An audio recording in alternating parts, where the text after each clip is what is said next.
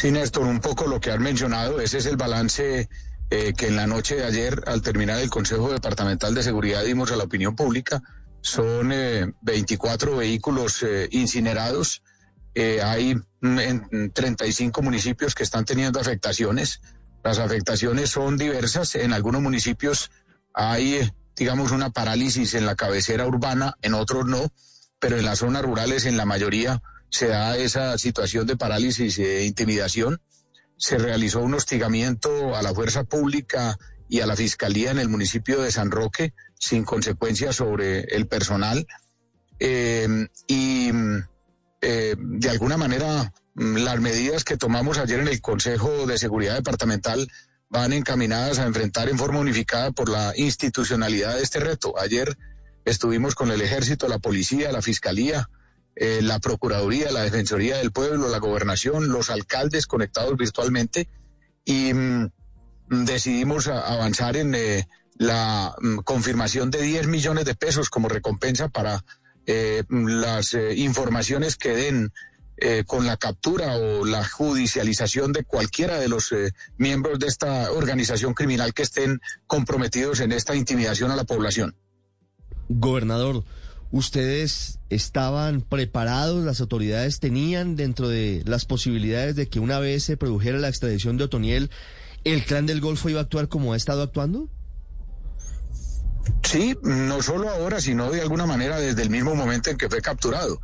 Recuerde usted y la opinión pública que en ese momento se presentaron también de alguna forma algunas eh, eh, intimidaciones y algunas retaliaciones, pero además ese ha sido un modus operandi que ha sido normal en otras eh, eh, situaciones similares cuando se ha extraditado a cabecillas de grupos criminales. Entonces, en cierta medida teníamos eh, no una información definida, expedita, de inteligencia sobre exactamente las, los móviles y las actuaciones, pero sí claramente la sospecha definida de que eh, en el momento de la extradición se producirían acciones por parte de este grupo delincuencial. ¿Y había algún plan de contingencia previsto en caso de que se produjera como al final se produjo la extradición de Otoniel? ¿Había alguna directiva del Ministerio de Defensa o de las fuerzas militares para saber cómo actuar en caso de que volviera la zozobra a los municipios?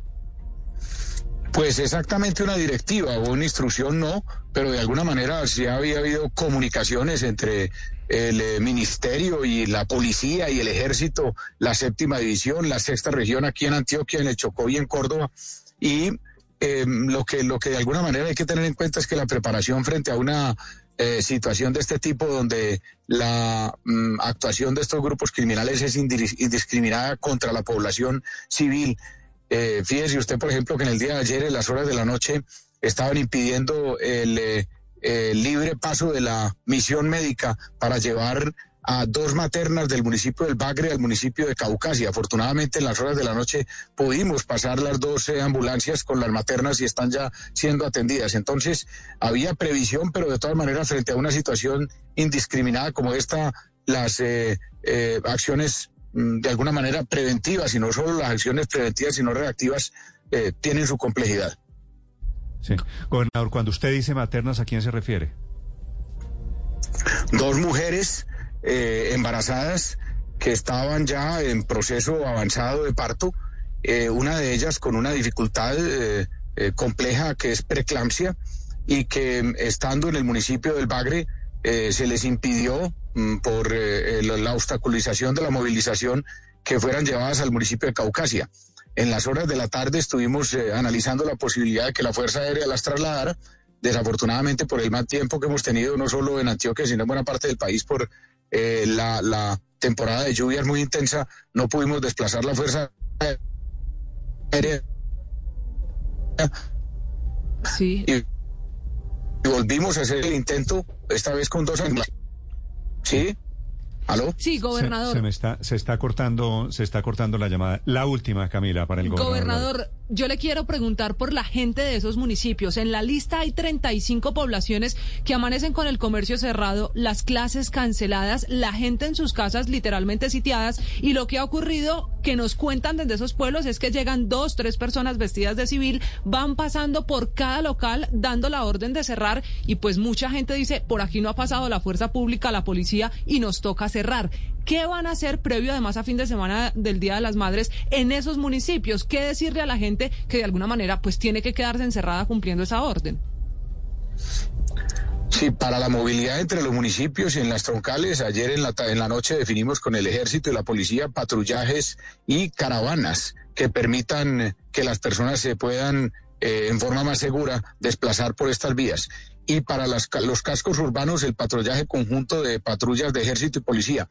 Ya de hecho, en las horas de la tarde ayer, eh, una buena cantidad de alcaldes y alcaldesas reconocieron que esos patrullajes estaban dando en sus municipios y es lo que esperamos poder intensificar en el día de hoy. Yo, eh, después de esto, eh, atender aquí a ustedes y a los medios en general, voy con el eh, eh, doctor Luis Fernando Suárez y otros miembros del equipo de gobierno a un consejo de seguridad en Urabá, donde espero también encontrarme con el ministro de Defensa y el ministro del Interior para continuar con la fuerza pública y las demás instituciones en la atención a esta intimidación de este grupo criminal.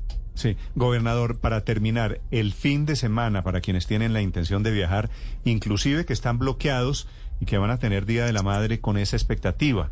¿Cuál es la posibilidad de que se arregle la situación en las próximas horas? Mm, yo quiero ser en eso, Néstor, muy prudente porque eh, esta es una amenaza de un grupo terrorista. Está actuando eh, con eh, actividades terroristas. La fiscalía en el día de ayer ya destacó un grupo de fiscales para avanzar en las investigaciones y la judicialización no solo de los miembros de este grupo, sino de la cúpula eh, eh, del mismo. Entonces quiero ser prudente porque desafortunadamente eh, me toca reconocer y nos toca reconocer que una actividad indiscriminada de amenaza a la población civil, a los más vulnerables, pues merece prudencia en eh, los mensajes del, del, gobierno. Pero, gobernador, por ejemplo, estoy muy impresionado aquí con un par de mensajes de oyentes desde Yarumal, le doy el pueblo, de gente que me dice no podemos salir a la calle, no hay fuerza pública. ¿Hay en Antioquia en este momento déficit hoy de policía, de ejército? Ah, no, eso sí se lo digo, Néstor, con toda franqueza, claro, nosotros tenemos déficit de policía y ejército muchísimo. Ese, ese es un déficit desafortunadamente estructural y en este caso también un déficit coyuntural y yo creo que de alguna manera, y ese es el pedido que le vamos a hacer al, gobierno nacional hoy con los ministros del Interior y de Defensa, y es que hay que concentrar más fuerzas en el, en el departamento de Antioquia, en las zonas específicas donde estamos enfrentando este reto y seguramente en los departamentos hermanos que también lo tienen.